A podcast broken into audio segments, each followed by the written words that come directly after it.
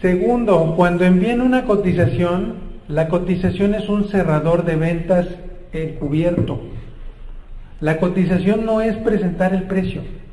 La cotización es presentar las razones por las cuales me vas a comprar.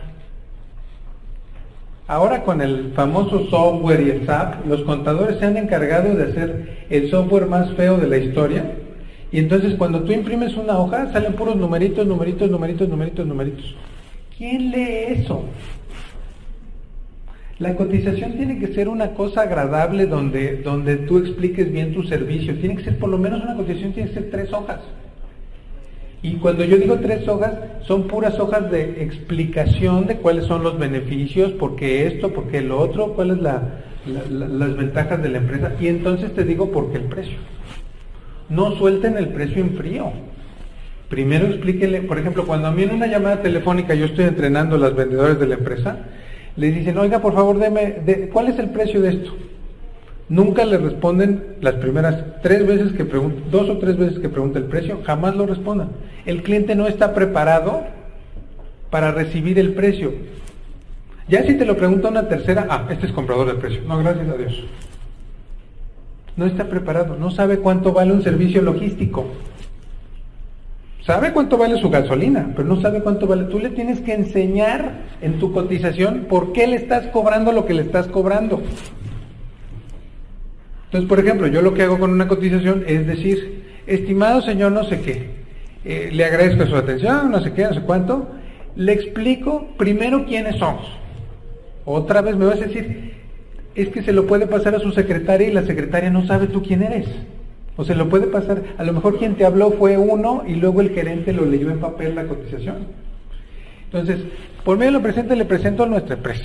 Luego, eh, eh, le presento eh, las tres opciones de nuestro producto. Pero preparé una cotización específica para usted de los equipos médicos con las siguientes condiciones. Pa, pa, pa, pa. Esa es una cotización para mí que va a cerrar. Ah, bueno, y se me olvidaba. Una cotización no es un precio, tiene que llevar algún tipo de oferta. Tiene que llevar algún tipo de oferta. La gente compra, 30% de la gente es compradora de ofertas. Póngale una oferta. ¿Qué le van a dar gratis? Una hora de asesoría, que una, no sé, el rastreo del GPS por dos meses, no sé, ¿qué, se les ocurra? Pero eso es importante. Bueno, hay que presentar la empresa, hay que justificar el precio.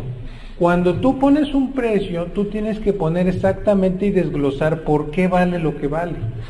Es que a mí nada más me interesa el precio. No, permítame que le explique por qué esto cuesta lo que cuesta. Mire, cuando usted tiene un flete, no sé qué, no sé cuánto, eh, hay un costo de pum, pum, pum, pum, pum, pum. Ah, el cliente dice, ah, ok, entonces yo también lo tengo que pagar los impuestos.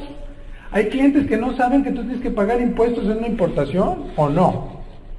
Te tienes que explicar, ¿no? A la gente se le hace muy fácil de importar. Bueno, eh, catálogo, cotización, sitio web. ¿Qué debe llevar un sitio web? un sitio web debe de generar llamadas. El sitio web no es para vender ahí. El sitio web es para generar llamadas o emails. Punto. Para eso sirve el sitio web. ¿Por qué? Porque tú sabes que en las llamadas los vas a cerrar. ¿Qué páginas debe llevar un sitio web? Bueno, algunas que yo recomiendo, a lo mejor una de quiénes somos, una de, servicios, ¿no? eh, debe de llevar, por supuesto, tu catálogo, por lo menos. Por lo menos. Si tu página web tiene flash y no agarra eh, celulares, reprobado, estás reprobado. El cliente se te va a desesperar. ¿No? Entonces tengan cuidado con el tema del sitio web. Eh, el equipo de ventas, ah, este es un tema interesante. Si tu equipo de ventas no está preparado para recibir las llamadas, vas a perder un montón de clientes. El vendedor promedio contesta menos del 60% de las llamadas.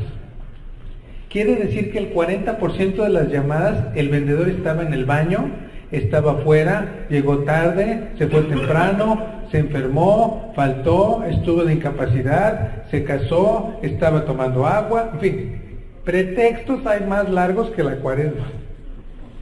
Solución. Tienen que llevar un registro de cuántas llamadas entran. O lo llevan con Telmex o se compran un servicio de conteo de llamadas. O se compran una contestadora. Porque ¿qué pasa con las llamadas que entran a las 10 de la noche? Sí, hay el neurótico que les habla a las 10 de la noche y les pide cotización. ¿Y van a perder esa llamada que pudo ser la, la venta del mes? ¿O no? ¿O cuántas veces no ustedes ya son las 5.59 de la tarde? Suena el teléfono y sabes que a esa hora vas a tener que agarrar al cliente. Nah. Nah, yo ya me voy. ¿No? ¿Yo qué? Yo, hay, mañana.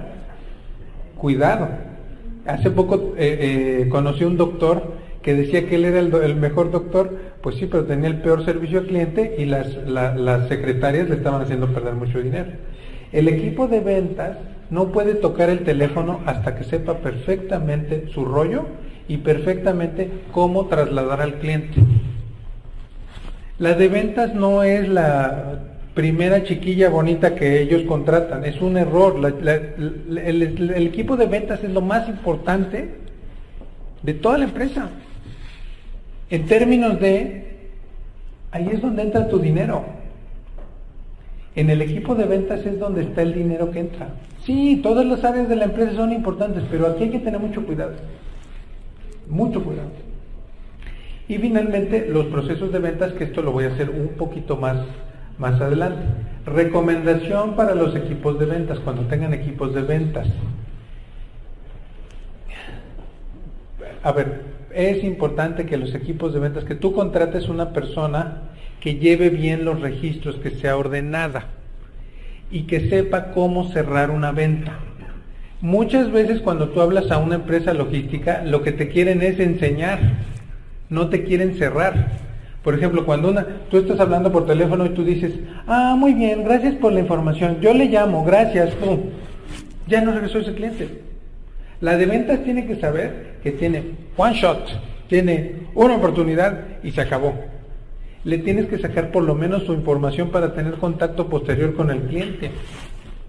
Tú sabes lo que le costó a ese cliente salirse de su Facebook idiotizante y llamarte por teléfono en horario laboral, en horario laboral cuando el jefe le traía una lista con 12 pendientes lo que le costó llamarte por teléfono y tú echaste a perder la llamada, cuidado, ¿no?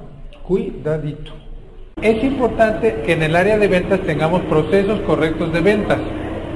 Cuando hablamos de los procesos de ventas, aunque tengamos diferentes negocios, a final de cuentas funcionan igual.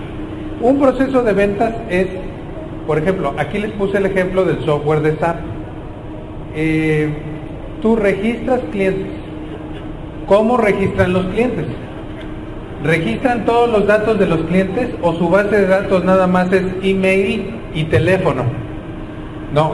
Importante que tengan una base de datos con la mayor parte de la información de tus clientes.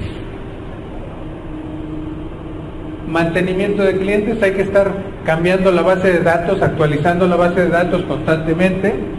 Eh, entrega de servicio y luego las ventas cruzadas. ¿Cómo es su proceso?